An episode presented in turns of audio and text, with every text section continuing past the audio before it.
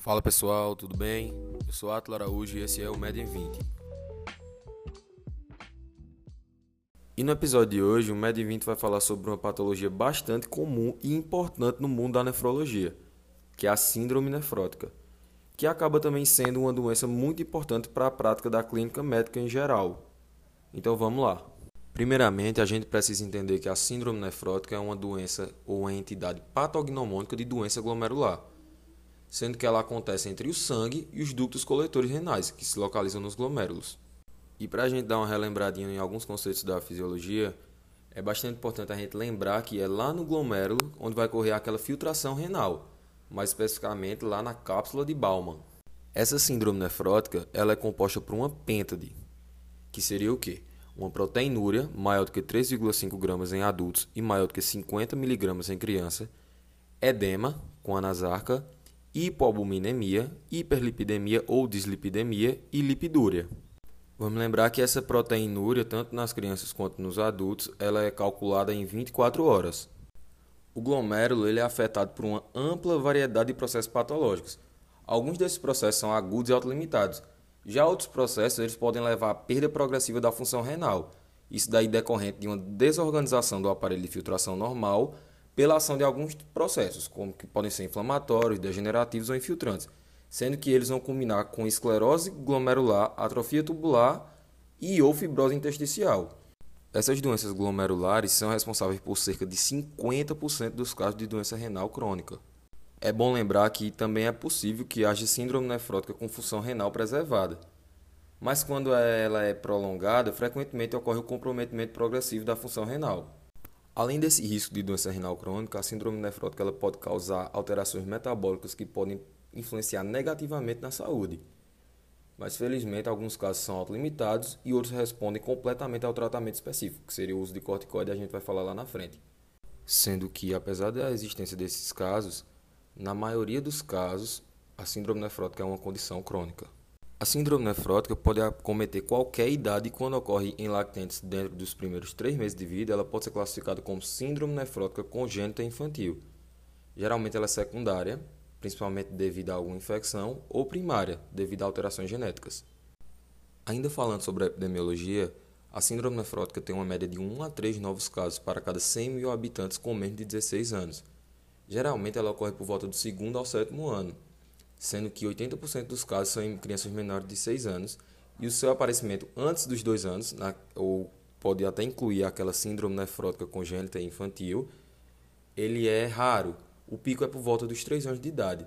Ela acaba afetando em crianças mais o sexo masculino e em adultos e adolescentes não possui nenhuma diferenciação quanto ao sexo. A síndrome nefrótica pode ocorrer em função de doença sistêmica ou pode ser a manifestação de doença primária renal, a sua ocorrência traduz a presença de glomerulopatia, uma vez que a presença de proteinúria nefrótica é praticamente patognomônica de doença glomerular. E como vocês devem ter notado, eu disse praticamente. Isso por quê? Porque raramente algumas doenças túbulo-intersticiais podem cursar com uma proteinúria maior. Falando agora sobre a fisiopatologia da síndrome nefrótica, como foi falado no início do episódio, ela é formada por uma pêntade, que seria a proteinúria maciça ou proteinúria nefrótica, hipoalbuminemia edema generalizado, que é a anasarca, hiperlipidemia ou dislipidemia e lipidúria. Então agora a gente vai entender como surge cada um dos componentes dessa pêntade. Primeiramente, a gente precisa lembrar que a síndrome nefrótica ela ocorre entre o sangue e os ductos coletores renais, que são localizados nos glomérulos. Diante disso, vai haver uma alteração na membrana basal glomerular, quanto ao peso molecular e também quanto à carga elétrica, então a filtração vai ficar prejudicada e a quantidade de proteína que vai passar pela urina vai aumentar muito, sendo que nas crianças é mais do que 50 mg quilo dia e no adulto mais do que 3,5 gramas. Diante dessa imensa perda de proteínas, vai haver uma hipoalbuminemia, ou seja, a albumina vai estar menor do que 2,5. Isso daí vai levar a uma redução da pressão oncótica e, consequentemente, a um edema. O edema é causado pelo extravasamento do líquido devido à diminuição da pressão oncótica. A hipoalbuminemia também vai fazer com que o fígado produza mais colesterol, havendo então uma dislipidemia ou hiperlipidemia. Isso daí para aumentar essa pressão oncótica. Porém, como a filtração já está prejudicada, vai perder lipídios, colesterol, na urina, havendo assim uma lipidúria. Na síndrome nefrótica, além de se perder a albumina, se perde uma série de outras proteínas, como as imunoglobulinas, que são as proteínas da defesa, ficando assim o indivíduo mais suscetível a infecções e também a perda de anticoagulantes endógenos, deixando assim esse indivíduo mais suscetível a fenômenos tromboembólicos. Dando continuidade ao nosso tema, vamos falar agora sobre as principais causas secundárias da síndrome nefrótica, que são doenças sistêmicas como a amiloidose, o diabetes mellitus, o lúpus, infecções bacterianas, que podem ser pós-estreptocócicas, sífilis secundárias, endocardites, podem ser infecções virais como as hepatites B e C, o HIV, o Epstein-Barr, o citomegalovírus, outras infecções como malária, toxoplasmose, filariose, esquistossomose, o uso de medicações também pode causar uma síndrome nefrótica, como intoxicação por ouro, mercúrio, metais pesados, penicilamina, anti-inflamatórios, lítio, captopril, heroína, dentre outros. Também neoplasias, principalmente as hematológicas, como os linfomas e as leucemias. Geralmente eles são associados à doença de lesão mínima. E também tumores sólidos, geralmente associados à glomerulopatia membranosa. Há também as causas metabólicas ou hereditárias, como anemia falciforme, síndrome de Alport, doença de Fabry, síndrome nefrótica familiar, síndrome da unha patela e lipodistrofia parcial.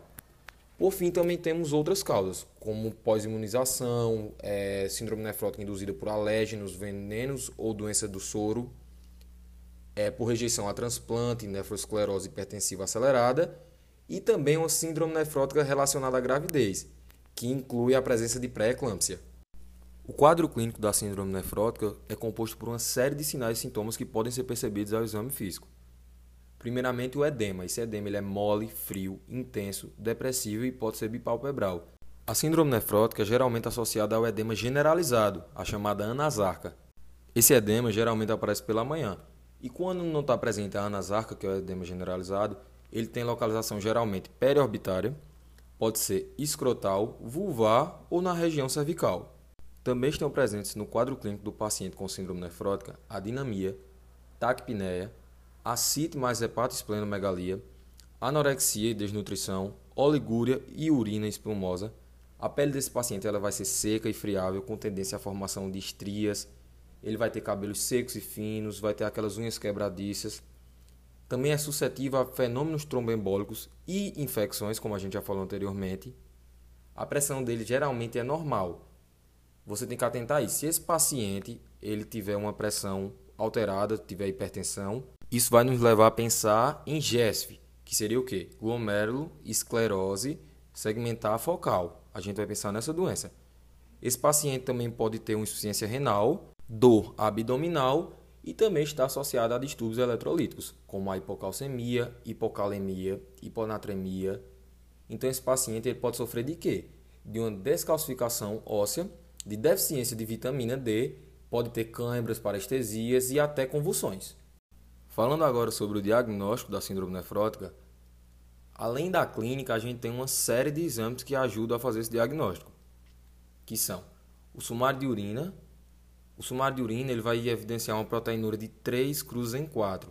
Vai ter presença de cilindros e alinos, que são de origem renal, hematúria, que geralmente é microscópica e transitória na síndrome nefrótica, e lipidúria. Já a proteinúria de 24 horas vai evidenciar a proteinúria nefrótica, que na criança é maior do que 50 mg e no adulto é maior do que 3,5 gramas. Em amostras isoladas de urina, valores acima de 2 são compatíveis com proteinúria nefrótica, é bom lembrar isso. Também temos a relação proteína-creatinina urinária. A proteinúria maciça, que é a proteinúria nefrótica, vai ter um valor acima de 2. Também podemos lançar a mão da eletroforese de proteínas plasmáticas, que vai nos mostrar uma hipoalbuminemia, como já falado anteriormente, vai ser a albumina menor do que 2,5, e também aumento de globulina alfa 2. A gente também pode e deve pedir ureia e creatinina elas vão estar elevadas na instalação do edema ou na hipovolemia devido à redução da filtração glomerular. Também sempre pedir colesterol e triglicerídeos que vão estar elevados, lembrar que vai ter hiperlipidemia, dislipidemia, e o LDL e o VLDL vão estar aumentados, enquanto o HDL ele é variável, então pode estar aumentado como pode estar normal. Também podemos pedir o hemograma para analisar a presença ou não de infecção os eletrólitos para procurar uma diminuição de cálcio, sódio e ou potássio e que é importantíssimo, o complemento, Na síndrome nefrótica, ele geralmente vai estar normal. C3 baixo, se tiver baixo, a gente tem que pensar em biópsia renal. Ainda falando sobre o complemento, a gente vai falar agora sobre as patologias que cursam com complemento normal e as patologias que também cursam com complemento reduzido. Em relação ao complemento sérico normal, podemos destacar as causas: lesão mínima, nefropatia membranosa e IGESF. Também nefropatia por IgA, que é a doença de Berger, e a púrpura de Enoch-Schnollen. Também temos a síndrome de Gutt-Pasteur, que é a síndrome do anticorpo anti-MBG, vasculites como a de Wegener e a poliangite microscópica, a glomerulonefrite rapidamente progressiva pulse imune. E agora vamos falar sobre as doenças que cursam com complemento sérico reduzido. São exemplos: o lúpus eritematoso sistêmico, a crioglobulinemia, glomerulonefrite membrano proliferativa idiopática, a pós-infecciosa, que inclui a pós-estreptocócica, a da endocardite e a de abscessos viscerais, e também a nefrite por Chantz. Falando agora rapidamente sobre a biópsia renal, ela tem uma série de particularidades. Nos adultos, ela geralmente é feita assim que você não encontra de forma alguma qual é a causa de doença é, glomerular, a causa secundária. Já nas crianças, ela não é feita de cara. Vai ser quando? Em criança menor que um ano e acima de 10 anos, já que essas são as faixas etárias que não estão associadas a um bom prognóstico. Ela também é feita naqueles pacientes que após o tratamento com corticoide eles não melhoram. Aí você faz para quê? Para descobrir qual é a causa e tratar de maneira específica. Falando agora sobre as complicações da síndrome nefrótica, primeiramente vamos falar sobre as complicações tromboembólicas. Sabe-se que a síndrome nefrótica ela aumenta a chance de trombose venosa, seja trombose nos membros inferiores, embolia pulmonar e trombose de veias renais. O mecanismo dessa complicação ele é multifatorial incluindo perdas de anticoagulantes endógenos, aumento de fibrinogênio de fator 8 e também alteração no sistema fibrinolítico.